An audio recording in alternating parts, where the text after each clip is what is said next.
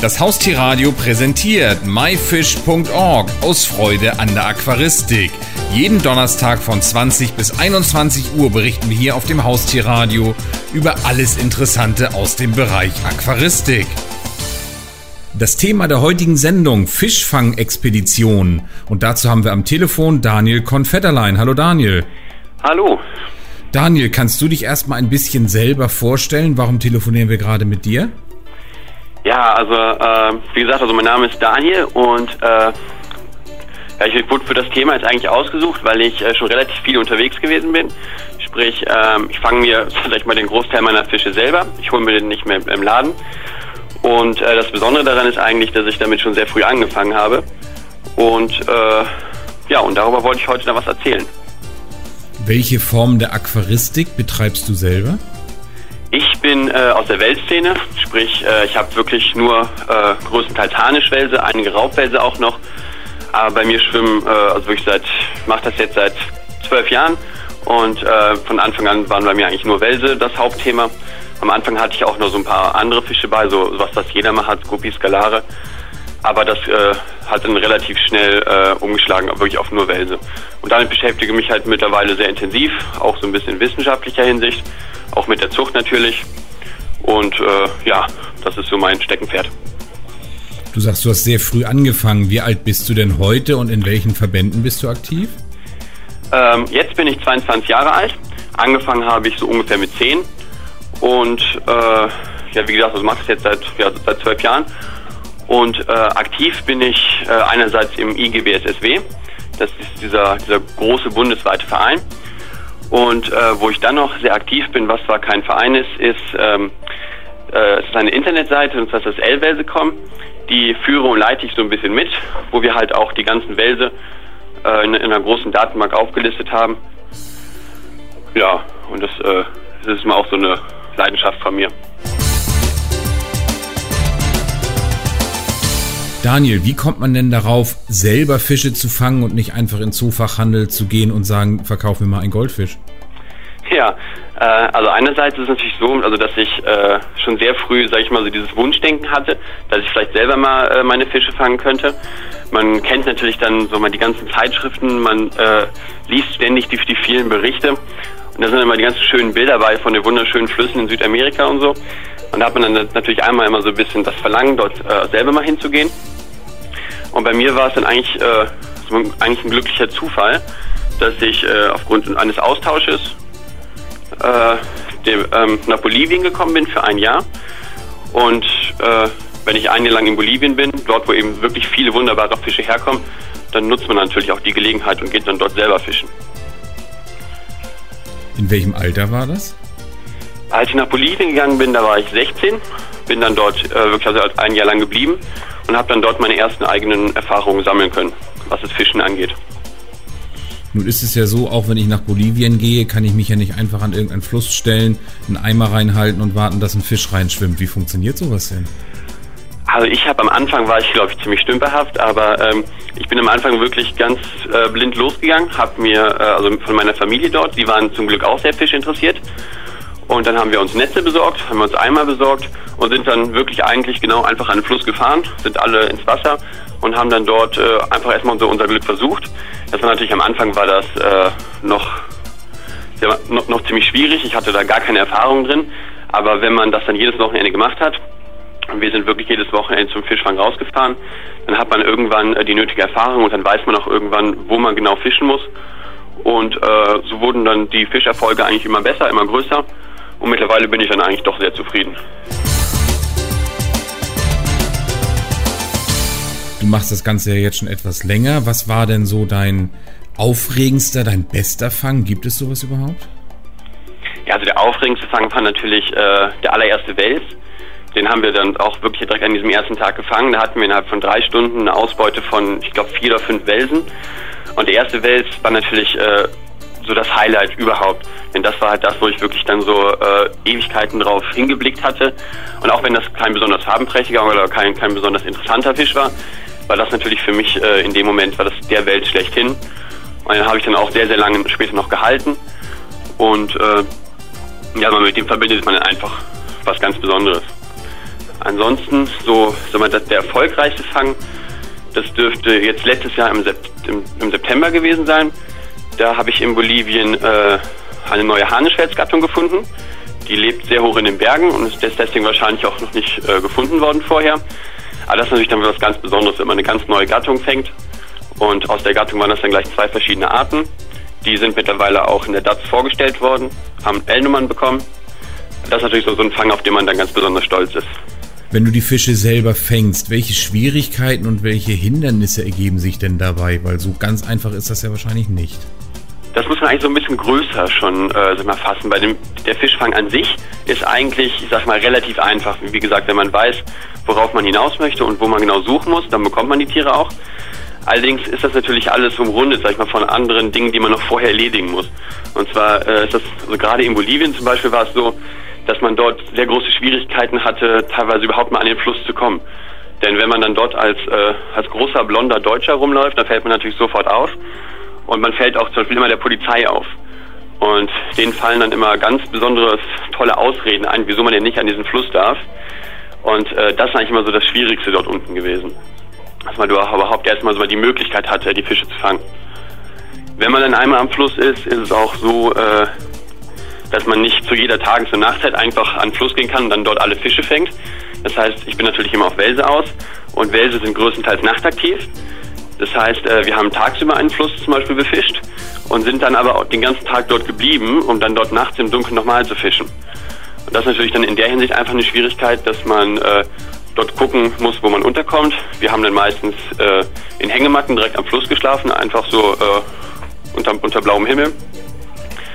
Aber das sind so, sag ich mal, so diese Sachen, die, die man drumherum erledigen muss und äh, die nicht ganz einfach sind. Ist das eigentlich, für mich als Laie muss ich einfach mal fragen, überall erlaubt, einfach wild mir einen Fisch rauszuholen? Ja, das ist so eine, so eine Sache, das kann man so und so auslegen, sag ich mal. In Bolivien war es zum Beispiel so, äh, dass man dort in manchen Gebieten eine Erlaubnis braucht. Das sind dann so Gebiete, die hören äh, irgendwelchen Großlandbesitzern. Und die muss man dann natürlich fragen, ob man dort jetzt wirklich äh, Fische einfach rausnehmen darf. Aber das ist eigentlich immer, geht das immer ziemlich problemlos. Wo wir etwas größere Probleme hatten, war äh, jetzt im Frühjahr in der Türkei.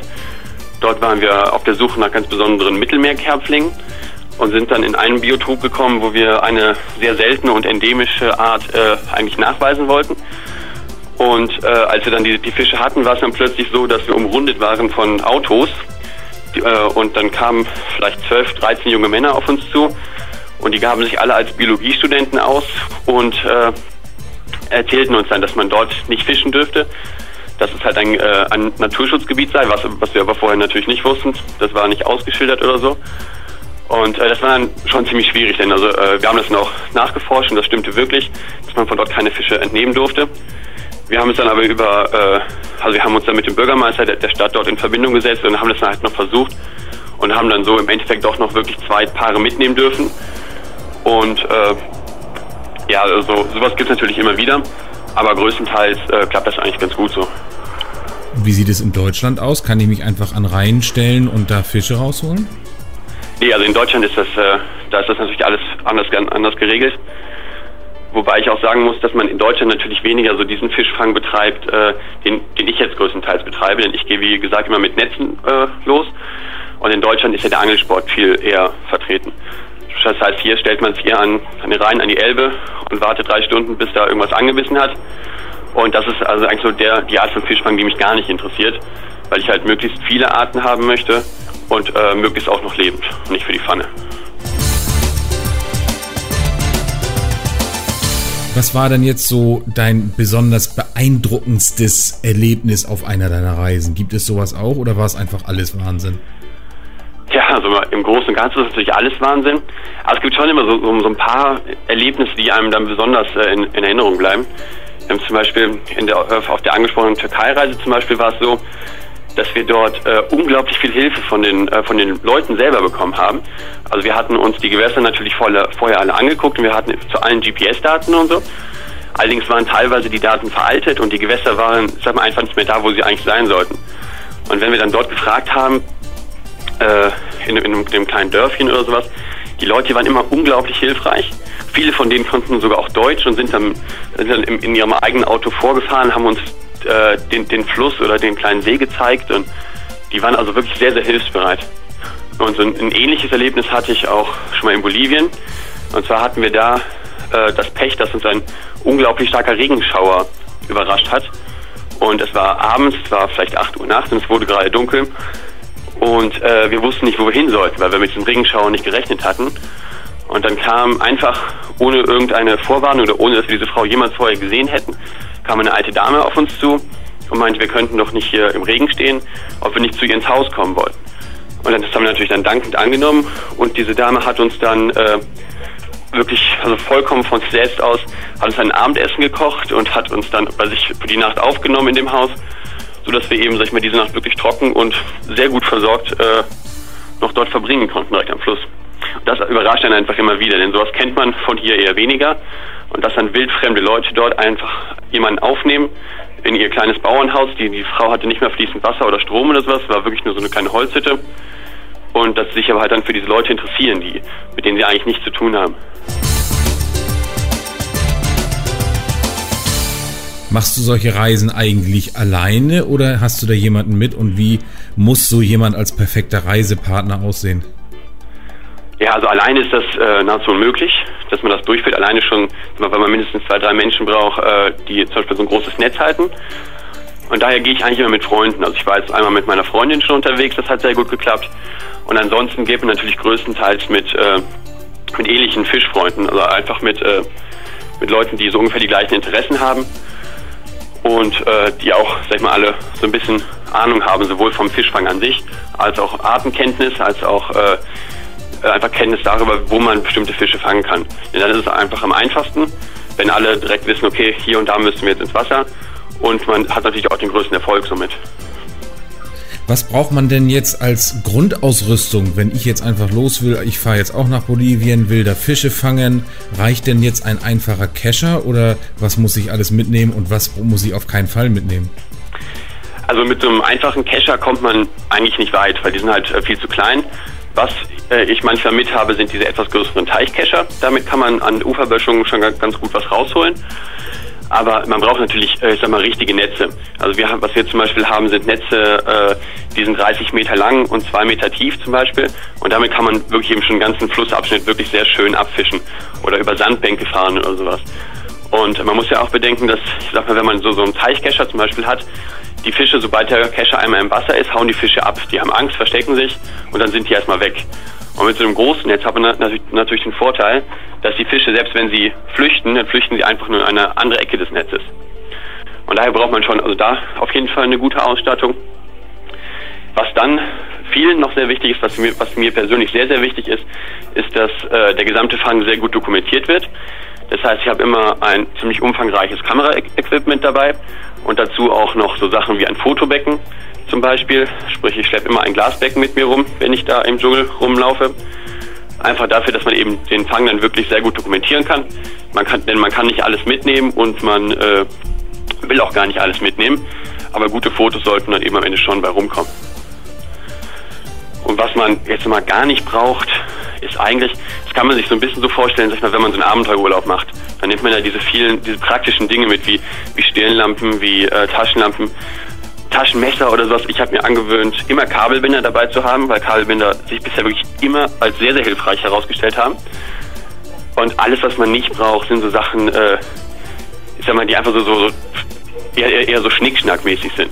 Also ich brauche jetzt keine drei Paar Schuhe, wenn ich fischen gehe. Und ich brauche auch keine drei verschiedenen Jeanshosen, wenn ich fischen gehe. Dann reicht jeweils eins. Denn man muss das ja auch alles dann noch tragen. Man muss es mit auf die Boote nehmen und dann lieber, lieber von dem äh, wichtigen Equipment mehr mitnehmen, als von dem unwichtigen zu viel. Wenn du jetzt in Bolivien bist und Fische fängst, dann möchtest du sie ja auch eventuell noch wieder mit nach Deutschland in die Heimat nehmen. Wie funktioniert das denn? Das kann ich mir jetzt ja auch nicht so ganz einfach vorstellen. Ja, das ist auch wieder so eine Sache. Das ist, äh, je nach Land ist das sehr, sehr unterschiedlich geregelt. Es gibt in vielen Ländern mittlerweile, äh, so, dass man dort Anträge stellen kann und dass man dann eben diese Fische wirklich ganz normal exportieren darf. In Bolivien zum Beispiel ist es relativ schwierig, denn dort gibt es einfach äh, dieses zuständige Veterinäramt, das gibt es dort einfach nicht. Wir haben das dort sehr, sehr lange versucht, aber so ist es halt eben wirklich schwierig, dann Fische mitzunehmen. Was man machen kann, ist, dass man die eben einfach, sag ich mal, einpackt. Wobei das, das ist natürlich sehr, sehr riskant und äh, ist auch nicht so einfach für die Fische. Ist also eher nicht zu empfehlen. Als wir äh, in der Türkei waren hingegen, dort hatten wir dann äh, eine landesweite Genehmigung bekommen sodass wir dort eben wirklich alle Fische eintüten durften und die durften wir dann ganz legal mit nach Deutschland nehmen, weil die hier eben auch für ein Zuchtprojekt waren und das ist äh, halt sehr großflächig anerkannt, dieses Projekt. Das ist von einem Zoo und ähm, da gibt es dann keine Probleme. Aber generell kann man die eher nicht mitnehmen. Und wenn du sie mitnehmen darfst, wenn du die ganzen Formalitäten geklärt hast, dann nimmst du ja nicht einfach eine Plastiktüte, machst Wasser rein und den Fisch und trägst ihn mit ins Flugzeug. Wie funktioniert das rein technisch? Hm, der Ablauf ist dann eigentlich so ähnlich, wie wenn man hier Fische zugeschickt bekommt. Also sprich, man, äh, man verpackt die Fische in möglichst sauberes Wasser, füttert sie natürlich vorher einige Tage nicht, denn die sind, je nachdem von wo sie kommen, sind die schon mal äh, ein bis drei Tage lang unterwegs in ihren Tüten. Und ähm, dann werden die auch ganz einfach in Styroporboxen gepackt und dann wird mit denen eigentlich umgegangen wie mit, äh, wie mit jedem Koffer, den wir so mitnehmen. Also dann kommen die einfach in den Frachtraum und werden, äh, ja wie gesagt, also wie ein Koffer dann nach, nach Deutschland geflogen. Also eigentlich ganz einfach. Eigentlich ganz einfach, ja. Wir haben halt, das Komplizierteste dabei sind wirklich die ganzen Formalitäten. Denn also gerade in den Ländern wie Südamerika und so, da ist ja auch mit Korruption immer noch so eine Sache und das muss man alles wirklich vorher einplanen, wenn man wirklich was mitnehmen möchte. Denn äh, also das ist um einiges schwieriger, an die Papiere dran zu kommen, als äh, die Fische im Endeffekt wirklich einfach zu verschicken. Muss ich denn eigentlich auch darauf achten, dass ich, ich weiß gar nicht, ob es das bei Fischen in der Form überhaupt gibt, eventuell Krankheiten mit nach Deutschland einschleppe, wenn ich so einen völlig exotischen Fisch mit hierher bringe? Darauf muss man auf jeden Fall achten. Also gerade bei den Wildfängen, die sind ja ganz anderen Umständen ausgesetzt als äh, die, die wir jetzt hier im Zooladen kaufen und die schon seit Generationen hier irgendwo in Deutschland nachgezogen werden. Bei Wildfängen hat man zum Beispiel sehr, sehr oft, dass die Parasiten mit sich bringen. Sprich, was man auf keinen Fall machen dürfte, wenn man Fische von außerhalb mitbringt, dass man die jetzt einfach bei sich zu Hause ins Gesellschaftsbecken setzt. Da wird man mit sehr, sehr großer Wahrscheinlichkeit Ausfälle und viele Tote haben. Man muss dann halt wirklich sehr, sehr stark darauf aufpassen, dass man die in Quarantäne hält, dass man die sehr gut beobachtet, gerade am Anfang, wie sie sich verhalten und dass man dann eben im Falle einer Erkrankung äh, medikamentiert oder irgendwelche Schritte ergreift. Daniel, zum Schluss nochmal, hast du jetzt demnächst wieder ein tolles Reiseziel geplant, worüber wir uns danach dann vielleicht auch mal wieder unterhalten könnten? Ja, also äh, geplant sind da schon einige Sachen. Also äh, was mich immer wieder hinzieht, ist Bolivien, weil ich dort auch meine ersten Erfahrungen hatte. Das ist für nächstes Jahr angesetzt. Dann würde ich nächstes Jahr äh, gerne noch in ein anderes südamerikanisches Land. Das ist allerdings noch nicht ganz so ganz so fest mit der Planung. Und der nächste Trip geht dieses Jahr noch wahrscheinlich im September in die Ukraine wo es auch einige tolle Bachschmerlen gibt. Und äh, das ist auf jeden Fall schon ein gesetzter Trip, den ich, auf den ich mich auch jetzt schon sehr freue. Daniel Konfetterlein zu dem wirklich spannenden Thema Fischfang-Expedition. Ich danke dir ganz herzlich für das tolle Interview. Gern geschehen, hat Spaß gemacht. Das war die Sendung myfish.org aus Freude an der Aquaristik. Die gesamte Sendung gibt es natürlich auch zum Nachhören und Downloaden unter www haustier-radio.de, dann in dem Bereich Shows und myfish.org aus Freude an der Aquaristik. Eine neue Ausgabe gibt es hier auf dem Haustierradio wieder am Donnerstag um 20 Uhr.